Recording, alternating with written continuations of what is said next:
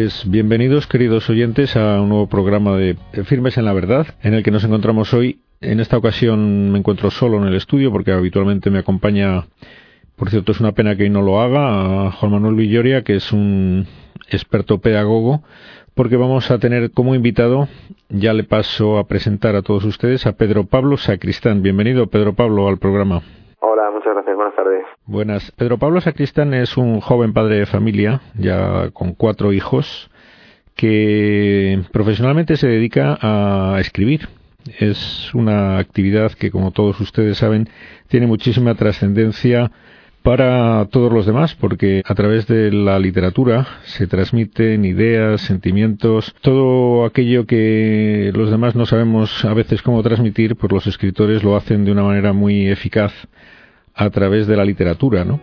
Y Pedro Pablo Sacristán está especialmente dedicado al mundo de la infancia, al mundo de la literatura de los cuentos, y a través de ellos ejerce una tremenda influencia y a través del programa nos gustaría que quedara muy claro a todos nosotros qué es lo que pretende transmitir y cómo lo hace y experiencias que tenga de, qué frutos está dando pues a medida de las posibilidades de que usted lo conozca, pero no conocerá todo. Bueno, Pedro Pablo, ¿cómo, ¿cómo surgió esta vocación de escritor y cómo la ejerce y qué tipo de actividades son las que realiza a diario? ¿no? Pues la verdad es que es una cosa que surgió un poco como accidente, como, como muchas cosas pasan en la vida. Yo tengo eh, estudios de ingeniería y me dedicaba al, mundo de la ingeniería y de la técnica. Y cuando fui padre empecé a informarme todo lo que podía sobre lo que era educar a los hijos y todo lo que tenía que hacer. Y entonces a raíz de concienciarme de la importancia del papel de los padres pues y, y después de estudiar mucho sobre el funcionamiento de la memoria, sobre pedagogía psicología, me di cuenta que los cuentos eran una herramienta fundamental para transmitir enseñanzas a los niños. A mí siempre me ha, me ha gustado muchísimo escribir historias, que era una cosa que tenía como hobby, y de juntar eh, las dos vertientes me empecé a dedicar a escribir cuentos. Inicialmente fue de una forma completamente eh, en tiempos libres que tenía y además, como empezó a darme buen resultado con mis propios hijos, pues decidí compartirlo con otros a través de una página web. Vio que tenía éxito, y ¿no? Fue a través del éxito de la página web, como empecé a tomarme esto mucho más en serio, eh, la página web creció muy por encima de todo lo que yo podría haber esperado inicialmente y entonces decidí finalmente dar el salto y dejar aquel, la otra vida que llevaba que estaba bien pero realmente no, no llega ni con mucho al nivel de satisfacción y de realización que, que da el saber que te estás dedicando a algo que influye mucho más en el futuro, en los niños y, y que además tiene mucho más peso en, en, la forma de concebir la vida que tiene uno. Es curioso cómo se llega a descubrir la auténtica vocación profesional, ¿verdad? Porque Pues usted inicialmente estaba orientado a una actividad que parece de entrada como muy alejada, ¿no? De la que luego realmente está ejerciendo. Se supone que para tener este tipo de hobby, mm, usted tenía en la infancia un hábito de lectura, inquietudes eh, literarias. ¿De algún modo esto se lo transmitieron en, en, su familia o cómo lo adquirió? Bueno, yo la verdad es que en ese sentido eh, he, he tenido la suerte de que siempre me han potenciado el tener afición por la lectura, siempre me han facilitado el moverme, digamos, por más de un tema. Y yo aunque tenía una clara inclinación a las ciencias porque además se me daba muy bien y siempre han tenido mucha mejor aceptación a la hora de ser una salida profesional eh, nunca se me dieron mal las letras. Y efectivamente el tener esa inquietud por la filosofía por eh, la historia, por la psicología, por conocer el hombre, que es en el fondo es lo que se dedican las humanidades, eh, al final influye mucho en tu forma de ver la vida. Puedes realmente estarte dedicando a otra cosa, pero es algo que uno se queda para sí mismo. Yo normalmente suelo decir que la, las eh, actividades y las profesiones más técnicas un poco se dedican al hacer cosas que enriquecen, digamos, a los demás, pero las humanidades empiezan por enriquecerte a ti mismo para poder luego enriquecer a los demás. Y es un aspecto que muchas veces se, se deja de lado, esa formación humana, en las carreras técnicas. y sin embargo a mí por haberla tenido precisamente por mi casa y por mi familia y por el colegio en el que estudié, luego me ha venido muy bien, no solo a la hora de encontrar mi verdadera vocación, sino a la hora de, dirigirme en mi vida profesional cuando hacía actividades técnicas. Las humanidades, sí, sin duda a lo mejor volvemos sobre este tema porque es importante y es una inquietud de todos los que, bueno, los padres de familia y los que intentamos que en la formación que impartamos a los hijos y a los alumnos pues sea la mejor posible. Estamos un poco inquietos porque este, esta faceta de la educación se está descuidando, efectivamente. Pero volvamos al principio.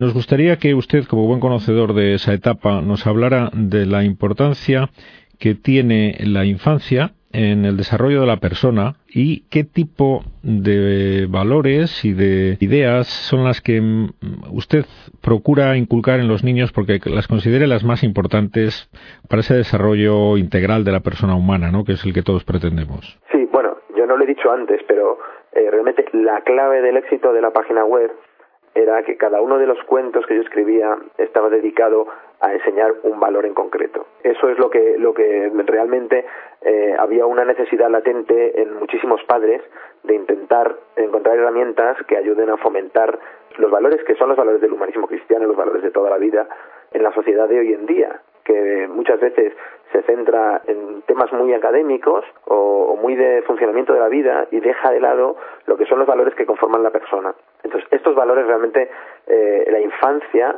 es fundamental. Dependiendo de las edades de los niños, hay valores que se inculcan mejor a, una edad que a otra, es lo que se llaman los periodos sensitivos, pero en general todos los grandes valores de la persona se pueden inculcar desde la muy pequeña infancia hasta los 7, 8, 9 años eh, se centran casi todos los, los periodos en los que se pueden inculcar estos valores. Y es fundamental hacerlo desde pequeños porque en los niños las ideas y las creencias se anclan desde muy pequeños. La primera idea que tienen sobre cualquier tema cuesta luego mucho desbancarla.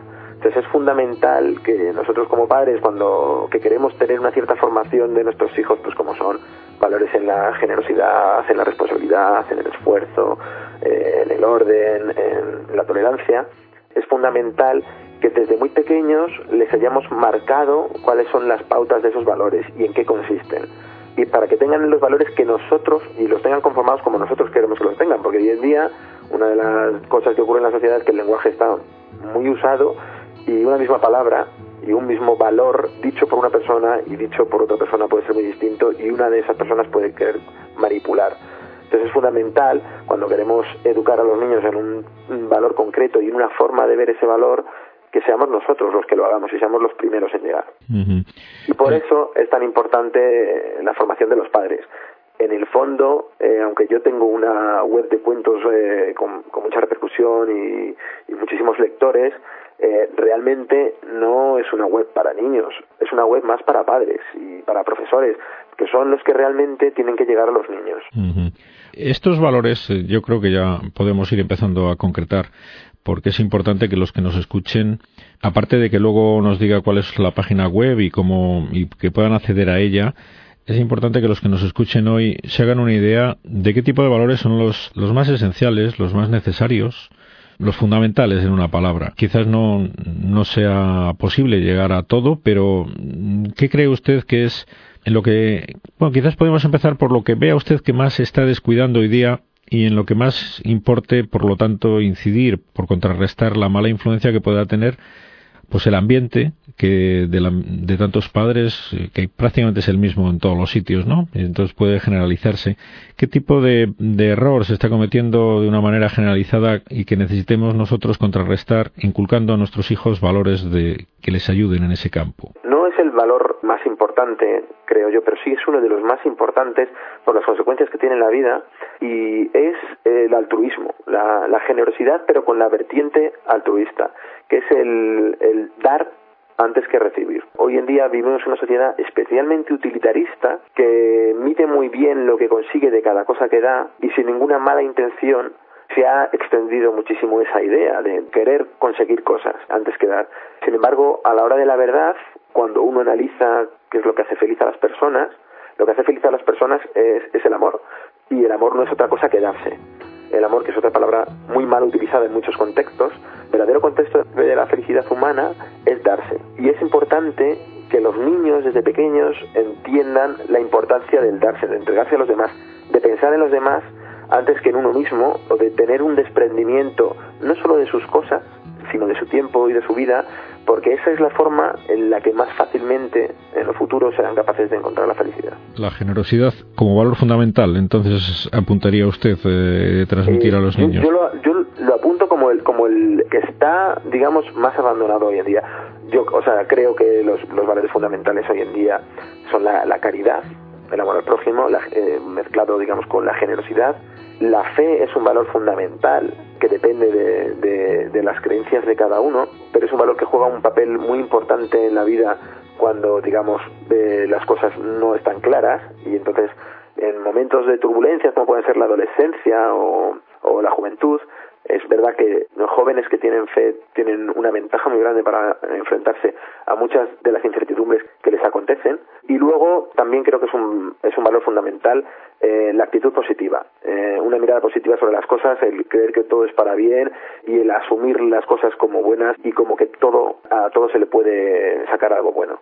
Creo que esos son los valores que hoy en día te acercan más a, encontrar eh, la felicidad y que precisamente por cómo está montado el mundo eh, son los que se están dejando eh, más claramente de lado. Me importa mucho este tema que usted ha tocado precisamente por la orientación de nuestro programa directamente dirigido a intentar despertar, favorecer fomentar la, religiosidad, ¿no? El tema de la, de la transmisión de la fe en las familias. Indudablemente es muy, difícil hacerlo cuando los padres han abandonado esto. los niños necesitan, necesitan ver encarnado en los padres pues la religiosidad para vivirla ellos, ¿no? Supongo que será muy complicado el, transmitir esto o, o, imposible de transmitir si los padres son fríos o o, han abandonado pues ese, bueno la fe o la religión o la práctica religiosa. Esto le concede a usted mucha importancia para la formación de la persona nos lo ha dicho es decir a la hora de afrontar las los grandes problemas las grandes inquietudes que se van a despertar en los adolescentes una persona a la que no se le haya inculcado la fe va a estar en inferioridad de condiciones con muchísimas dificultades para solucionarla respecto a quienes la han recibido. Esto yo creo que es una de, los, de las cuestiones fundamentales precisamente basándonos en cómo está el ambiente eh, en nuestra sociedad, ¿no? Es decir, el intento del laicismo, apartar a Dios, intentar apartar a Dios de la vida o arrinconarlo a la vida privada. Por lo tanto, sería muy aconsejable que animara a todos los padres que nos escuchen a que esa fe que seguramente ellos, la mayoría de los que nos escuchan, han recibido en sus casas, que no tengan no solo no problemas en transmitir a los hijos, sino que sepan que le están dando quizás el arma más necesaria para salir adelante, ¿no? Eh, hombre, por supuesto. El problema de la adolescencia es que al joven que está en la adolescencia, en la juventud, se le tambalea todo su mundo. Y dentro de ese tambalearse del mundo, no hay nada que le sea más útil que tener unos pilares a los que agarrarse, cosas que sepa que son seguras. El mayor peligro de la sociedad de hoy en día, que es el relativismo, que es creer que las cosas dan igual, que no hay bien y que no hay mal, entra precisamente por esa falta de certidumbre en las cosas claras.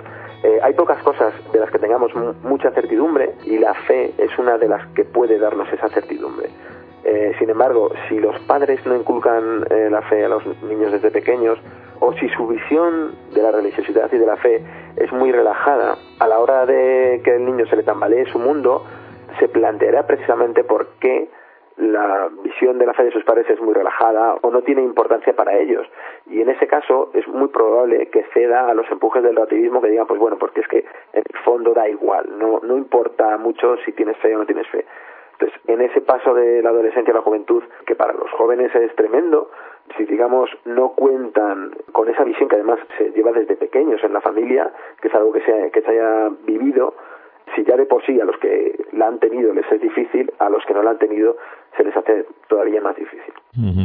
Supongo que para ayudar en este aspecto, mm, bueno, a ver, muchos padres se, se considerarán, bueno, pues incapacitados o, o, con muchísimas limitaciones, precisamente por eso, porque a lo mejor ellos han abandonado su vida de piedad, su vida religiosa, Pero también esos padres tienen mucho, bueno, medios de, para ayudarlos, ¿no? Que, que quizás sea el ponerlos en contacto con otras personas que si lo viven, tener en casa libros de lectura espiritual. Yo hace poco leía una anécdota de una chica en un ambiente muy laicista, pagano, alemán, en el que se, se salva precisamente por recoger un libro que vio en el baúl de la, de la abuela, que prácticamente tenían relegado sus padres, allí no existían en su casa libros de espiritualidad, y ella, rebuscando en el desván, encontró la Biblia y poniéndose a ojear la Biblia encontró, bueno, cosas de Dios, ¿no? Encontró sentido a, a su vida a raíz de, ponerse a ojear y a leer la Biblia. Esto supongo que también será un, modo de ayudar a, nuestros hijos, el tener a su alcance el lecturas en, su casa, cosa que se descuida quizás hoy día también en, muchísimas familias, ¿no? Pues sí, lecturas y cualquier cosa, digamos, que pueda incitar a, a, tener un, un, pensamiento un poco más elevado. De hecho, el propio ejemplo de los padres es el mejor de los mecanismos, pero pequeñas actividades familiares, eh, rezos a ciertas horas, a la, hora de comer, eh, el tener cierta práctica religiosa, el que en la familia, eh, en la casa, existan o imágenes de, de la Virgen o crucifijos, que haya pequeñas pistas y clavos a los que sujetarse precisamente en cualquier momento de, de cierta duda. Entonces es fundamental que el, ambiente en el que crecen eh, los jóvenes esté lleno de estas pequeñas cosas que además a ellos mismos les darán eh, esa convicción que antes comentaba que tan importante que tengan de que hay cosas que merecen la pena. Y dentro un poco de, lo que comentaba de, la formación de, los padres, eh, yo creo también es muy bueno que los padres se formen en todos los aspectos de lo que es la educación de los hijos. Hoy en día, eh, gracias a Dios, existen muchísimas iniciativas de escuelas de padres, de formación para padres en los colegios, en las parroquias, en organizaciones de todo tipo, que dan unas guías buenísimas a la hora de ayudar a educar a los hijos. Y lo mejor que ocurre cuando los padres se involucran de esta forma en la educación de los hijos, se esfuerzan por formarse, es que los padres en sí mismos, al intentar formar a sus hijos, se convierten en mejores personas. Y al ser mejores personas dan mejor ejemplo y eso arrastra muchísimo más a los hijos hacia el modo de vida que en el fondo quieren que copien sus hijos. luego cada niño tomará sus propias decisiones, pero en el fondo lo que hacemos los padres es proponer un modo de vida a nuestros hijos. A través de la conducta, vamos, principalmente se educa, efectivamente. Bien, hay un tema mm, sobre este, mm, sobre la educación de los hijos y que también usted lo señala. He, he leído o ojeado muy, muy deprisa su página web y hay una serie, una, una, larga lista de valores en los que usted intenta transmitir a través de sus cuentos, ¿no? Bueno, nos encantaría el que nos pusiera algún ejemplo, pero no sé si va a ser posible a lo largo del programa, pero eso lo dejamos para luego. Yo le decía que hay un tema que me parece a mí importante, bueno, yo también soy padre de cuatro, de cuatro hijos como usted, y un tema también muy castigado, muy maltratado, pues es el tema de la veracidad, ¿no? Es decir, el tema de las mentiras. Esto, ¿cómo lo ve usted? ¿Lo, lo ve también como un tema importante, el tema de enseñar a nuestros hijos a ser sinceros, a, a, no ocultar la verdad, a no escaquearse? Sí, vamos, yo lo veo fundamental. eh, de hecho, en, eh, muchos, es uno de los valores, digamos, más resaltados dentro de la página web porque he escrito bastante sobre ello y algunos de los cuentos que más me gustan son precisamente sobre, sobre la sinceridad porque la mentira, esto eh, que siempre se ha dicho que el diablo es el padre de la mentira, la mentira corrompe todas las relaciones humanas. Uno de los problemas eh, fundamentales de hoy en día, a mi entender, es que se ha aceptado la mentira institucionalizada, por ejemplo, a través de la publicidad. Entonces se acepta que los anuncios digan mentiras porque son anuncios. Entonces, el inculcar en nuestros hijos ese rechazo absoluto por la mentira, el buscar la verdad en todo lo que existe, no solo les hace personas más sinceras, más íntegras y mejores personas, sino que siembra en ellos la semilla de la búsqueda de la verdad, que es una inquietud que si en algún momento de su vida tienen una época de, más sombra y oscuridad, posiblemente les sea un faro que, que, les pueda guiar para terminar encontrando la verdad que hayan dejado por el camino. Entonces, para mí sí que es verdaderamente importante que la sinceridad se viva en todos los aspectos de la vida. Y eso empieza también por nosotros los padres, por no decir nunca ese famoso de di que yo no estoy y que ya le llamaré luego, o cosas por el estilo. Es, que la mentira no debe entrar nunca eh, en nuestra casa ni, ni en el espíritu de nuestros niños. Parece que el tiempo pasa demasiado deprisa, me señalan que nos queda muy poco tiempo. Por lo tanto, mm, aparte de aconsejar a nuestros oyentes el que recurran a sus cuentos, que sería una forma de... Es lo que usted pretende en su página web, ¿no? Que leamos una historia que podemos contar todas las noches a los padres le piden los niños que le cuenten una historia y sería una buena forma el, el leer alguno de los sus cuentos encaminados a cada una de las virtudes Díganos su página web para que nuestros oyentes la tomen nota y puedan visitarla. Sí, pues la página web es eh, cuentosparadormir.com. Cuentos para dormir. Muy bien, cuentosparadormir.com. Y bueno, en los pocos minutos que queda, a lo mejor se los he invadido. Díganos algo que crea usted importante a todos los padres que nos escuchen y a profesores preocupados por este tema que crea que se puede haber quedado mm, sin mencionar a lo largo del programa. Yo sobre todo haría hincapié en lo fundamental que es la, relación entre padres e hijos o entre educadores y, alumnos. Que los cuentos que yo propongo son una forma de ayudar a que exista esa comunicación pero y que, que, además son una herramienta muy útil porque reflejan muchas cosas de la vida o muchas situaciones que en la vida nunca más nos vamos a encontrar pero no pueden sustituir el papel de los padres y de los educadores. Es necesario involucrarse de pleno en la tarea de comunicarse con, los hijos, de crear un lazo, de crear confianza y de darles ejemplo, de que vean en nosotros un modelo de vida que les sea apetecible.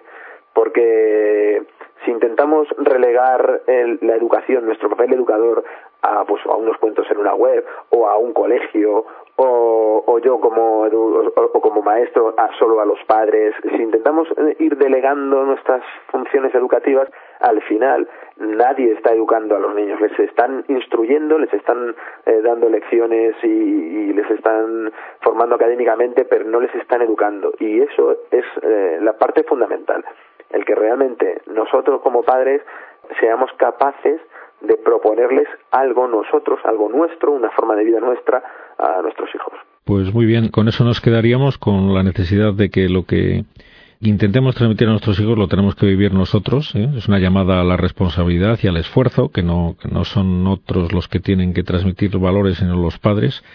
Es la forma en que nuestros hijos van a adquirir eso que nos gustaría que adquirieran y bueno, esperemos contar con su ayuda. Yo no, no he leído sus relatos porque le he conocido ahora con motivo del programa, pero prometo hacerlo y animo a nuestros oyentes a que, a que acudan a, la ayuda de sus escritos para esta bonita y difícil en ocasiones misión de, de educar a nuestros hijos. Así es que nada, se nos termina el tiempo y solo agradecerle vivamente el que nos haya dedicado estos minutos, Pedro Pablo. Esperemos tener ocasión de volver a hablar. Gracias a vosotros. Venga, un abrazo. Adiós. adiós. Un abrazo. Hasta luego.